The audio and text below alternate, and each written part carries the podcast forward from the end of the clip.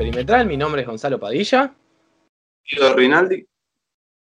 Y hoy vamos a estar haciendo el repaso de playoff. Vamos a dejar las noticias para un poco más adelante, ya que queremos ir cambiando las fechas para poder contar bien lo que está pasando en playoff. Y fuera de ellos, que ocurrió bastante, ocurrió la lotería del draft, que ya vamos a estar charlando eso también. Seguramente va a estar en IGTV, así que mírenlo ahí. Eh, y hoy vamos a arrancar por el este, que está haciendo una conferencia donde esperamos partidos un poco más chivos y no están pasando esos partidos. Arrancamos por el matchup que no siento que los Magic tendrían que haber hecho enojar a los Bucks de esta manera, pero bueno, pasó y Milwaukee contra Orlando arrancó con una sorpresiva, o no, porque todos los años lo mismo con los Magic ganan el primer partido. Eh, pero bueno, dentro de todo, sorpresiva primera victoria de Orlando, ¿no, Guido? Sí, la verdad, plantearon muy bien el partido. Eh, fue interesante ver a Vucevic sobre Giannis bastante, una buena parte del partido, fue una buena estrategia. Realmente lo dejaron tirar, le dijeron, si querés tirar de tres, tira de tres. Tiro 3 de 7, no estuvo mal, pero realmente estuvo muy flojo en los tiros libres en Milwaukee. Tiraron solamente 18 de 28 en todo el partido y ahí ya tenés 10 puntos para atrás que terminaron siendo el diferencial de, a favor de Orlando. Tiros de campo tuvieron bastante mal también, triple también, y terminaron, Orlando terminó capitalizando en lo que dijimos en la previa que tenían que aprovechar, que es que Milwaukee defiende muy mal el tiro de tres puntos. Y realmente tiraron 39% como equipo, 16 de 41, estuvo bastante bien. Bucevic, la figura absoluta, con 35 puntos, 14 rebotes, 4 asistencias, tirando 15 de 24 de campo y 5 de 8 en triple. Muy activo desde afuera, pero también estuvo haciendo daño adentro. Y realmente pudieron contener bastante bien al favorito para salir del este, al menos a priori de los playoffs. Sí, le dimos a Busevich el premio Brian Scalabrini al día que estamos haciendo todos los días a los jugadores. Bueno, se lo dimos a él eh, porque la verdad que la actuación fue merecedora de esto. Eh, aún así tuvo un partido típico de Yanis, 31 puntos, 17 rebotes, 7 asistencias, un robo, tirando prácticamente 50% de campo. Eh, y tirando bien de tres. O sea, el partido de Giannis no fue malo, pero tal vez como después hablaremos de los Lakers, fallaron el resto de las personas. Y ahí ya empezábamos con el dilema de Middleton y que esto y que el otro. Bueno, el primer partido fue una isla. El segundo partido cambió todo, que ha sido ayer, si no, le, si no me equivoco. Y fue una paliza total de Milwaukee. Eh, los dejó creo que en 13 puntos fue ahí en el primer cuarto que terminó Orlando. 13 terminó el primer cuarto. Increíble, una, trituradora Milwaukee que es este equipo que siempre es lo mismo, ¿no? Estamos ahí con las dudas de que pueden, no sabemos quién es la segunda estrella, quién va a aparecer, quién no.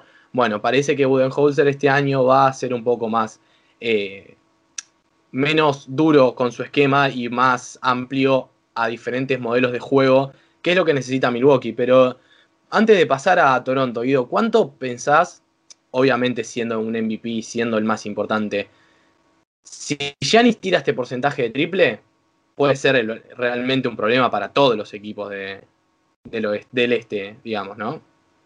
Sí, a ver, eh, lógicamente no es un tirador y es muy volátil en ese sentido. A ver, ayer tuvo un gran partido, tuvo 28 puntos, 20 rebotes y 5 asistencias, una locura total, pero tiró uno de cinco en triple. Donde corrigió, mejoró mucho en los tiros libres, tiró 7 de 8. Lo poco que fue a la línea lo aprovechó muy bien. Sí, eh, en el momento de que el porcentaje de triple de Giannis aumente, ya se va a volver prácticamente indefendible. El triple lo va a tener garantizado toda su carrera, porque es realmente el punto donde estás dispuesto a resignar, donde te la jugás a decir, bueno, es un tipo de 2 metros 11, totalmente largo, que adentro de la pintura te va a hacer un desastre entonces no te va a quedar otra de regalarle el triple considerando que nunca, va, por lo menos yo creo que nunca va a ser un tirador de 40% que vos digas hay que salir sí o sí. Pero en la que se estanque en el 35 va a ser peligrosísimo. A mí lo que me pasó con Milwaukee ayer es que no me pareció que haya jugado muy bien.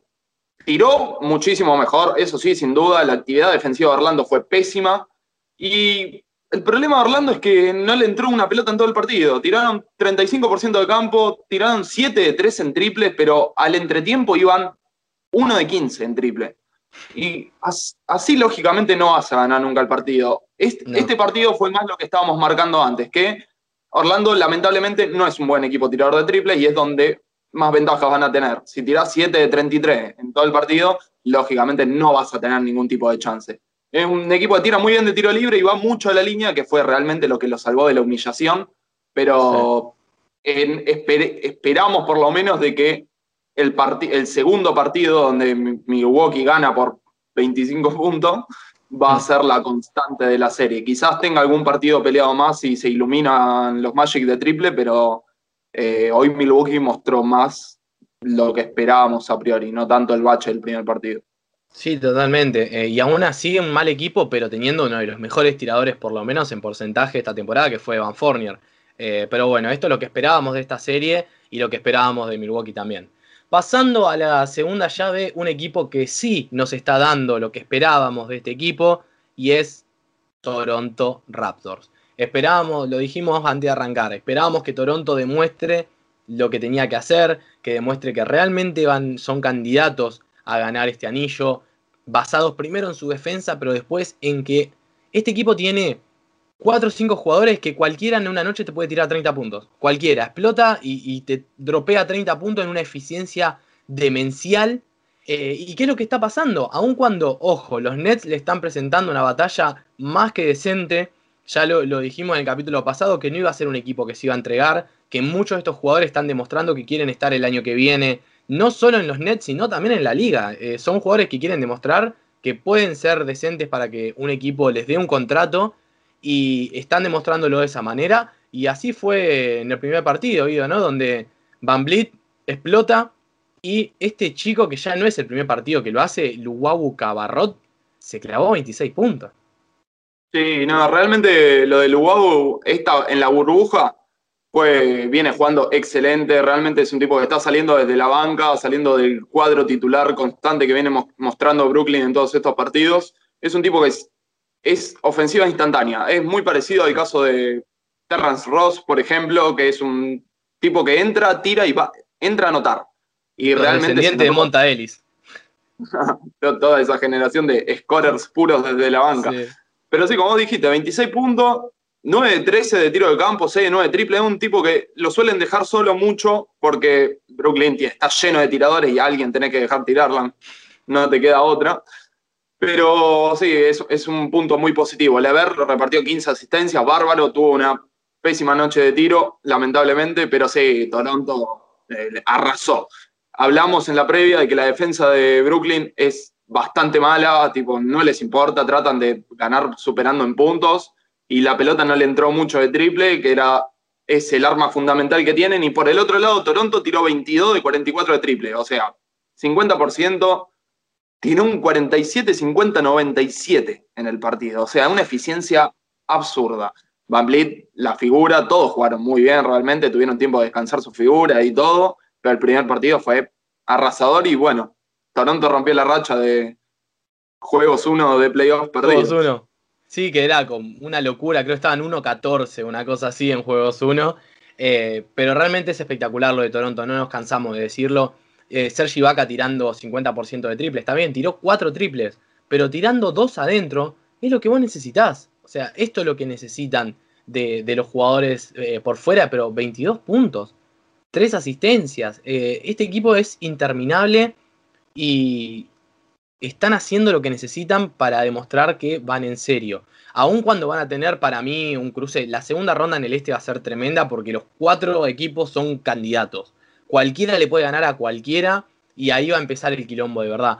Pero en el Game 2, bueno, lo mismo, eh, tirando, esto es espectacular, ¿no? Porque veo los tiros de Van Vliet y Van Vliet tiró 22 tiros. Joel Embiid en el primer partido contra Boston tiró 14, ya, ahora después lo vamos a estar diciendo, pero es Van Vliet y Powell tiraron más tiros que Embiid. Es eh, algo que, más allá de que Toronto sea un equipo largo, son conscientes de quiénes tienen que tener la gran mayoría de los tiros. Y en este partido el que sale adelante es Powell, que es un tipo que si está esa noche prendido, la pelota se la tenés que dar siempre, porque se prende fuego y no para de meter bombas de todos lados. Eh, metió 24 puntos, bajó 6 rebotes, 2 asistencias, tirando 11 de 17 de campo, que me parece espectacular. Y Kyle Lowry, como siempre, eh, la persona que sostiene este equipo. Pero aún así fue el partido más cerrado hasta ahora. Creo que en, las últimas jugadas se definió Y aún así, bien eh, Brooklyn y sobre todo Garrett Temple, que es un chabón que estaba olvidado de la liga, vuelve a aparecer jugando playoff y bastante bien estuvo ahí. Sí, Garrett Temple el último tiempo se empezó a convertir en un tirador pleno. En sus primeros años en la liga era un tipo que se reconocía más por defender duro, tipo áspero de, enfrentar, pero no era un gran tirador. Ahora después de pasar por Sacramento, ya venir, venirse a los Nets, ya adoptó otro tipo de rol, que sigue siendo un tipo férreo en defensa, pero se especializa más en el tiro, en ataque, y ahí se queda. Pero sí, se vio bastante mejor Brooklyn, sobre todo en defensa. Lograron reducir todos los porcentajes de, de Toronto, bajar considerablemente la cantidad de faltas que le hicieron a Toronto, que eso se trasladó a menor cantidad de tiros libres. Y a Toronto mm, se secó bastante del triple, tiró 9 de 35 en triple, comparado con el con los 22 triples del partido anterior, ahí ya tenés una diferencia de puntos bastante importante. Repartieron mejor la anotación, tuvieron 6 jugadores con más de 12 puntos y todo el cuadro titular con más de 14 puntos, los Brooklyn Nets, y eso es muy importante para un equipo que no tiene una figura súper destacada más allá de Caris Levert, que tuvo una peor noche de tiro con 5 de 22, pero aún así sigue repartiendo doble dígito de asistencia, así que se nota que cuando no puede anotar, se encarga de hacer que sus compañeros anoten. Y eso es una excelente señal a futuro de los Nets para darse cuenta de que no tienen solo un anotador, tienen un tipo que sabe reconocer su juego, que la va a tirar, sobre todo cuando no están todas las estrellas, porque es el mejor jugador del equipo, pero si no le entra la pelota va a buscar otros, otras herramientas en ataque. Y eso es muy positivo, sobre todo en un tipo tan joven. Eh, Jared Allen también jugó bárbaro, 14 puntos, 15 rebotes, 5 asistencias, 3 tapas Tuvo un buen primer juego también, pero no se lo vio tanto. Pero bueno, Brooklyn mejoró un montón. En defensa, en ataque mm, se mantuvo parejo con respecto al primer partido, repartieron un poco mejor, pero aún así les falta. Este Toronto está enchufadísimo, son el campeón defensor, no hay que olvidarse de eso. Y como vos dijiste, tienen seis jugadores que en cualquier noche, sin dos de ellos, tres de ellos, hasta incluso cuatro de ellos pueden meter 20 puntos y ya es demasiado para contener para un equipo que no defiende realmente. Sí, totalmente. ¿Y vos crees, como pregunta eh, general, crees que Jake Bond, que es el, actual entrenador que está en los Nets en la burbuja, que está a prueba, se ganó el puesto o crees que los Nets van a ir? Que ya lo hablaremos más cuando llegue el momento, pero ¿crees que se ganó una posibilidad de dirigir aunque sea una temporada o van a ir a buscar a otro nombre? No, para mí demostró completamente que es un coach que se puede adaptar a lo que tiene. No, es un tipo que va a imponer un sistema y decir, no, yo quiero que juguemos a esto y jugamos a esto. El tipo fue a la burbuja con sus siete mejores jugadores afuera, exceptuando a Levert, y dijo, bueno, ¿qué tengo acá? Junté un montón de tiradores y tengo un centro. Bueno, ¿qué vamos a hacer? Cuatro, cuatro abiertos tirando, tiren todo lo que puedan y el centro agarrando los rebotes. Punto se adaptó a su personal. Y eso para mí habla muy bien de un entrenador. Sobre todo es un entrenador que de jugadores, se llama entrenador de jugadores, que es un entrenador que democrático, digamos, no, no impone, no, es como Tom Thibodeau, por ejemplo, que es otra metodología, no digo que esté mal, pero es otra metodología, es llegar a imponer el juego y los jugadores se tienen que adaptar al entrenador. Yo prefiero que sea al revés. Pero bueno, hay que ver, porque cuando tenés estrellas en el equipo, como lo son Kyrie y Kevin Durant, suelen preferir coach de renombre más que nada, pero bueno, eh, Brooklyn esperemos que elija bien, que es lo importante porque tienen todo el equipo para competir y sería una lástima de que no lo hagan por elegir mal el entrenador. Sí, sí, sobre todo habiendo tenido a Kenny Atkinson un tipo que logró una, un, un reinicio incluso en la franquicia, de amigar a todos los jugadores, de verlos contentos, entonces creo que va a ir por ese lado y confío en que los Nets vienen haciendo todo muy bien eh, y creo que ahora va a ser mejor todavía, así que eh, me alegro mucho por una franquicia que va a tener a, si no es mi jugador favorito, uno de mis jugadores favoritos que es Kevin Durant, que todos esperamos que vuelva saludable el año que viene y que van a ser un quilombo, la verdad. Pasamos a la serie que te hizo temblar durante cuánto, 30 segundos hasta que se pasó todo Filadelfia. Sí, el, eh, primer cuarto de cada partido. Claro, una serie que bueno, hubiera sido otra cosa con Ben Simmons en cancha, esta serie yo creo que ya no, no quiero ser ni quemar ni nada, lo digo desde lo que pretendo, creo que esta serie está terminada. Si no es 4-0 va a ser 4-1 máximo. Yo creo que Joel Embiid está haciendo todo lo que puede y aún así no le alcanza. Y es la serie de Boston contra Filadelfia, que te voy a dejar obviamente Guido vos porque es tu equipo y que cuentes sobre todo ¿qué significó que se caiga Gordon Hayward?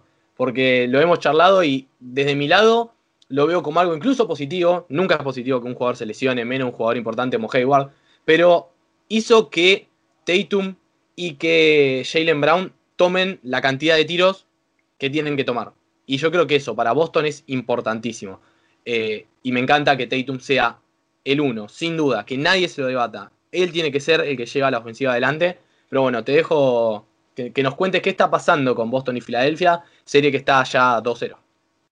No, mira, eh, con lo de Hayward, para sacarlo más del medio, Hayward se lesiona casi terminando el primer partido, un partido que fue juego 1, que fue bastante más parejo el segundo partido, ahora nos vamos a explayar en eso, pero es una baja importante más que nada, no por, porque salga del cuadro titular, porque Smart entra y lo que no te da en ataque que te puede dar Hayward, te lo da totalmente en defensa, ya que es probablemente después de Ben Simmons el mejor defensor perimetral de toda la liga, así que en ese sentido estás perdiendo.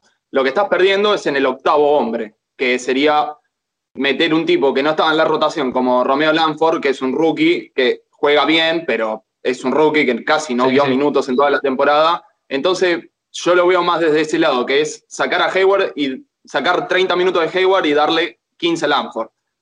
No es positivo. Contra Filadelfia, Boston no lo va a sufrir eso. Para nada, porque Filadelfia en defensa no está demostrando absolutamente nada, es un absoluto desastre. Entonces, realmente el daño que puede hacer Hayward no se siente tanto. Yo creo que Boston lo va a sentir muchísimo contra Toronto, por la versatilidad que te da Toronto. Entonces ahí sí va a ser un poco más complicado y más que nada porque Toronto tiene buena banca. Entonces, está fuera para hasta final de temporada? Cuatro semanas. Llega, si se extiende alguna de las series a siete partidos en en semifinal y en primera ronda llegaría en principio para el primero o segundo partido de la final de conferencia recién. Claro, o sea, en la semifinal no, contás con Gordon Hayward. No, no creo que lo vayan a apurar por más que, a menos que sea un juego 7 y el tipo esté para jugar, no creo. Lo dudo muchísimo. Pero yo creo que Hayward no interfiere en el ataque porque Tatum y Brown tiraron más tiros en el juego 1 con Hayward que en el juego 2. Está bien, Jugaron un poco más porque el partido estaba más abierto. Pero Hayward tiene eso bueno de una estrella, que está bien, está re sobrepagado y, por la lesión nunca llegó a cumplir con el contrato que se le dio, pero es, un, es una estrella totalmente eh, altruista. Es un tipo que le encanta distribuir juegos, si tiene que tirar 10 tiros, los tira, si tiene que tirar 20, los tira, si tiene que tirar 5, no hay problema. Se da un montón de variantes y le libera mucho juego a Kemba Walker, que no es un gran armador, es un gran anotador, pero no es un gran armador. Pero yendo al partido, para resumir, el juego 1 y 2 fueron calcos, fueron exactamente iguales, solo que Boston estuvo mucho más efectivo en ataque en el segundo. Fue la única diferencia, ¿por qué? Filadelfia arrancó el primer cuarto de los dos tirando 8 de 10 de campo, metiendo todo, cualquier tiro, de cualquier lado, de cualquier manera, ni siquiera tiros cómodos, tiros incómodos, de todo. Defendió mejor en el primer cuarto del segundo partido, que eso le dio una ventaja de 10 puntos. Y a partir de ahí, del segundo cuarto al último, se desmoronaron en los dos partidos.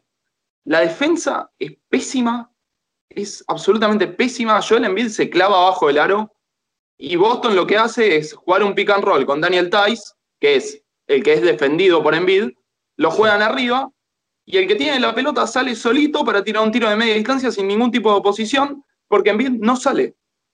¿Por qué? Porque sabe que va a ser superado y que libera toda la canasta. Entonces, en parte es una falta de esfuerzo de Embiid y por otro lado es, si salgo me matan y si me quedo me matan. No tengo nada que hacer. La defensa, eh, que es para lo que se construyó en este equipo, para defender, no lo está haciendo. En ataque no es preocupante tampoco, los porcentajes no son malos, pero el tema es que Brett Brown no lo pone en buena situación en bid, le dan lo postean casi pegado a la línea de triple y el tipo tiene que hacer un laburo impresionante contra una gran defensa colectiva de Boston para irse cómodo hasta abajo. Y después de 10 minutos de hacer eso, Embiid se va a cansar, porque no es cómodo para un tipo, por más de que sea Shaquille O'Neal o quien sea, estar chocando todo el tiempo, todo el tiempo, todo el tiempo para conseguir una bandeja.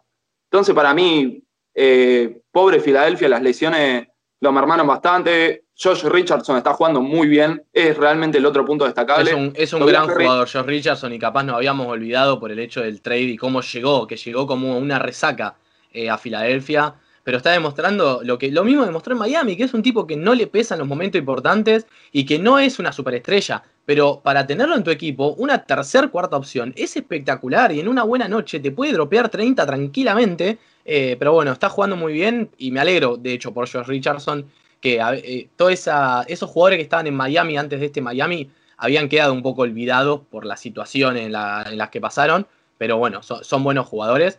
Y solo para agregar algo a lo de Brett Brown, eh, incluso teniendo un tipo tan dominante como Embiid, no puedes hacerlo matar en ataque y encima también matarlo en defensa. Nunca va a funcionar así. Y menos un tipo que es propenso a lesionarse como Joel Embiid. Eh, creo que aun cuando pueda pasar algo en Filadelfia, es el último año de Brett Brown en Filadelfia. Creo que tiene las horas contadísimas porque tiene todas las armas. No nos cansamos de decir esto. Filadelfia tiene todas las armas. Se te cayó Ben Simmons, sí, lo entendemos aún así tenés una rotación larga de jugadores buenos. No podés estar perdiendo por paliza como estás perdiendo. Así que yo creo que no hay salvación para la relación de Brett Brown con Filadelfia. Eh, eso y, vos no. Totalmente, no, es que se nota claramente de que los jugadores, si bien no están rindiendo, a ver, todavía Harris no está rindiendo tampoco, pero nunca tiene un tiro cómodo. Es un tipo que tiene que salir a jugar, un pick and roll. Es un tipo que nunca recibe un tiro solo. Eh, lo mismo con Jake Milton. Cuando juegan el, cuando lo postean en bid, siempre lo juegan del lado de Jake Milton porque es el mejor tirador para que Boston tire la ayuda y quede él solo para tirar. Joel Embiid se, se lo postea tan arriba porque nadie le hace una cortina, nadie lo acomoda para que se postee, que mm. el defensor que está con Jake Milton va y viene, no tiene ningún problema en defender a los dos al mismo tiempo. Entonces, lo de Brown es realmente un desastre. La defensa, no cuidan la pelota, perdieron creo que 15 pelotas en la primera mitad. O sea, tiraron 8 de 10 de campo y lo mantuvieron a tiro porque perdían una pelota por medio. Eh, Filadelfia va a tener que hacer una enormidad de ajustes para el partido de hoy, que vendría a ser el partido 3, para siquiera pelearle el partido a Boston, porque realmente. Y solamente para agregar al dato de los tiros, está bien, Embiid figura como que tira poco, pero es el jugador que más va a la línea. Tiró 12, tiros libres en el primer partido y 13 tiros libres en el segundo. Y los tiros libres, eh, las faltas de tiro no se contabilizan en los tiros de campo. Parece un poquito menos, pero sí, está en el rango de los 20 tiros por partido. Pero no está jugando mal en ataque, por lo menos. En defensa hace lo que puede. Pero bueno, Boston está 2 arriba. Sí. No, eso, que a nivel individual, cuánto le podés caer a un jugador que está dándolo todo cuando el sistema no lo acompaña.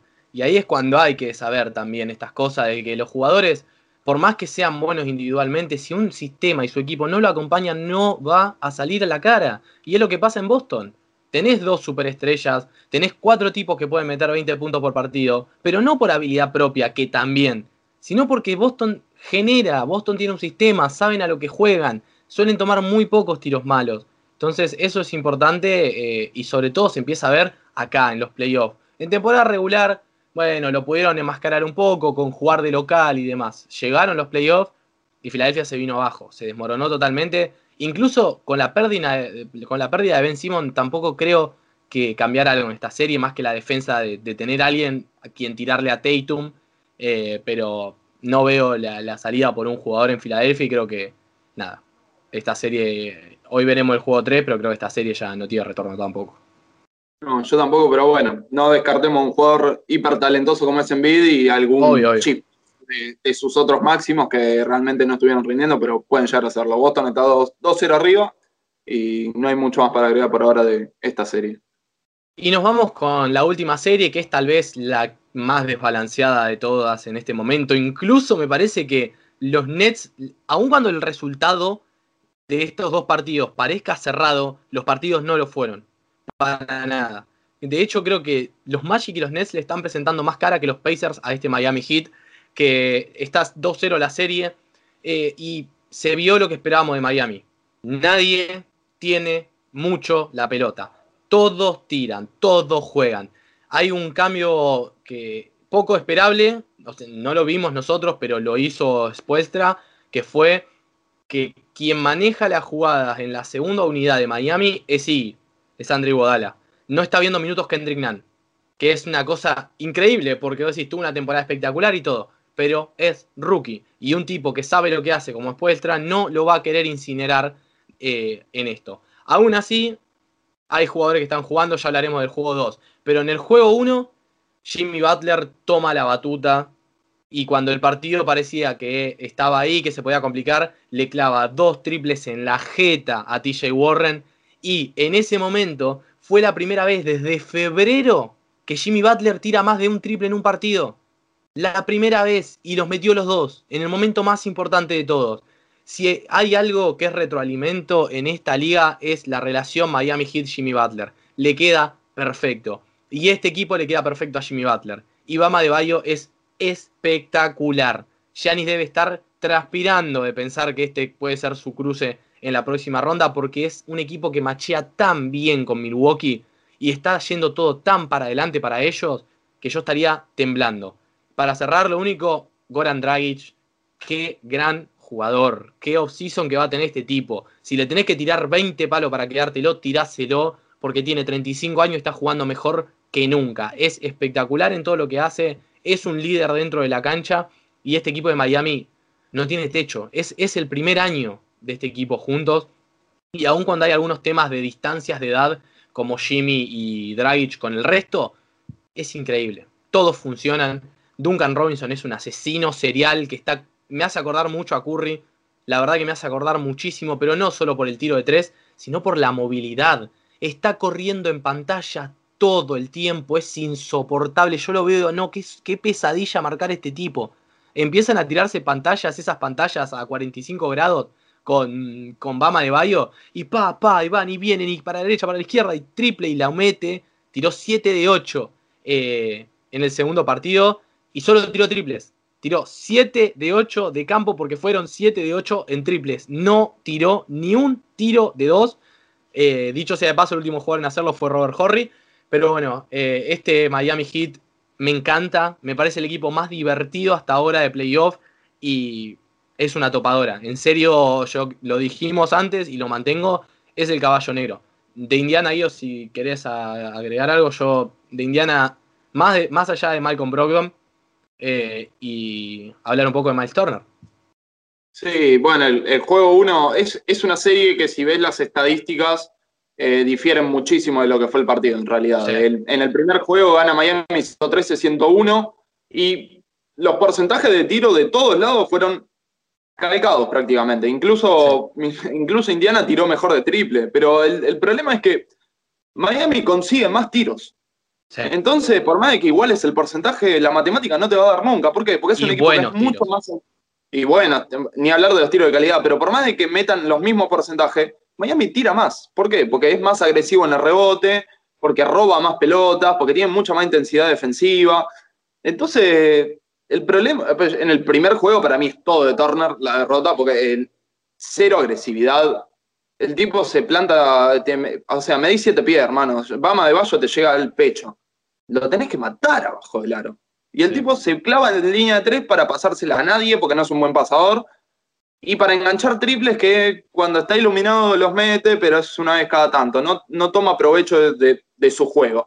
Sabonis le vendría bárbaro a este equipo en este matchup y sin él es prácticamente imposible. Oladipo salió con un lastimado del ojo en el primer juego, lo cual ya fue una baja de movida importante. Y de Miami fue el partido donde Jimmy Butler se hizo amo y señor del juego. A ver, tuvo 28 puntos, 3 rebotes, 4 asistencias. No parece nada wow, espectacular, pero dominó. Dominó. Con su solo con su presencia dominó la cancha. Y, cada vez que el partido se venía encima, metía un robo, un grito, corría una canasta, se los llevó puestos. Jimmy Butler se está llevando puesto Indiana. Sí, y sin, sin necesidad de, tirar 40 tiros, sin necesidad de pasar todas las pelotas de él, es solo su presencia, su liderazgo en el equipo el que lo está llevando adelante a Miami. A ver, Miami está funcionando bien en todos los aspectos, no es que todo gracias a Jimmy Butler, pero va todo de la mano de lo que expresa Jimmy Butler. Y eso, y eso es lo que le demandas a una superestrella, más allá de la producción, que, dicho sea de paso, es elite. De eso no hay duda. Hasta cuando tira mal, lo reconoce, resigna y empieza a armar juego. Es, es un tipo que está en un nivel soberbio, realmente. Es soberbio verlo jugar a, a Butler, pero en un buen sentido. Y en el partido 2, Miami lo mató a triple. directamente, lo mató. Le clavó 51% de triple, incluso tirando muy mal de tiro libre, tiró 19-28 en tiro libre, ya con el triple compensó todo de la mano de Duncan Robinson, que tiró 7 de 8, como vos dijiste. Y. Me encanta, me encanta Duncan Robinson. No puedo dejar de decirlo, me encanta. Aparte, no nos olvidemos, es la primera temporada de Duncan Robinson. Eh, por más que tenga 26 años, es, es parecido a Bogdanovich. Son gente grande, pero que juega hace muy poco en la liga. Y en sus primeros playoffs hace esto. Y al tipo le quedan dos años de contrato de un millón. Un millón de dólares le están pagando a, Duncan Robinson. Nah, eh, todo bien. Miami está haciendo todo bien. Sí, y bueno, como dijiste, Dragic eh, está en el nivel que lo vimos cuando fue All-Star, pero eh, mira, fue hace tanto, ya no sé si fue 2013, no, quiero mentir, pero fue hace, hace bastante en Phoenix que tuvo una temporada de, no, de All-NBA, tercer equipo, que fue terriblemente efectivo y está hoy a los 35 años en ese nivel. Y le viene bárbaro, pues está en Kendrick Nunn, jugó bien la temporada, pero mm, la efectividad de Drake no la tiene casi ningún base de la liga directamente. No. te va a meter 30, pero te va a meter 20 tirando 50 de campo, 40 de triple, 90 de tiro libre. Es ese nivel. Así que nada, Indiana, por, eh, Miami por más de que haya ganado por 12 y por 9, realmente, si lo ves, parece que está ganando por 30 todo el partido. Es totalmente mentiroso el resultado. Sí, sí. Y, la verdad que Indiana es lo que nos genera este equipo siempre. Tenés un par de armas, pero nunca terminan de arrancar. O la Oladipo no puede volver. Me parece bien tampoco matarse esta serie y perder a Oladipo. Pero quiero reforzar para cerrar esto de Miles Turner.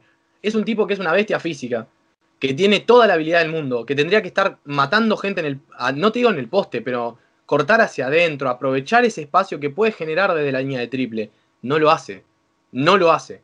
Y lo único que, que la luz buena es que TJ Warren se está manteniendo, ni siquiera haciendo lo que hizo en la burbuja, porque era obvio que eso no iba a pasar en playoff, pero eh, la verdad, Malcolm Brogdon. Malcolm Brogdon es eh, el punto más alto de este equipo, es el que siempre juega bien, 10 asistencias en el primer partido, es un tipo efectivo. Yo creo que Milwaukee se debe estar arrepintiendo toda la vida de haberlo dejado ir de la manera que lo dejaron ir, solo por no irse arriba del cap, lo cual me parece ridículo y que le va a traer problemas futuro a Milwaukee porque ya dijeron desde la franquicia que no van a pagar por encima del cap. Nunca. Entonces, eso, si querés competir, puede ser todo un dilema, se hablará en otro momento. Eh, nada, Malcolm Brogdon es incluso de los pocos que ves cortar para adentro. Este equipo de Indiana no tiene juego interno, no va para adentro, está todo el tiempo buscando o triples o doble o tiros de dos desde larga distancia. Y no es efectivo, eso ya lo sabemos. En playoff se juega hoy en día layups, ir a la línea o tirar un triple bien abierto.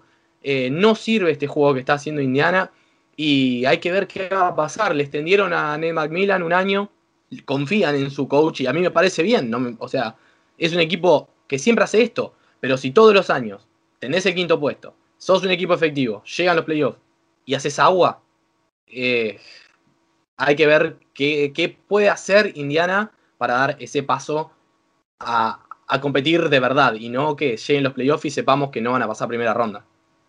No, totalmente. Bueno, Indiana tiene con qué ilusionarse. A ver, e, e, este es un año donde no pensábamos que iban a terminar en cuartos. A ver, es Indiana el cuarto de esta serie. Hay que resaltar eso.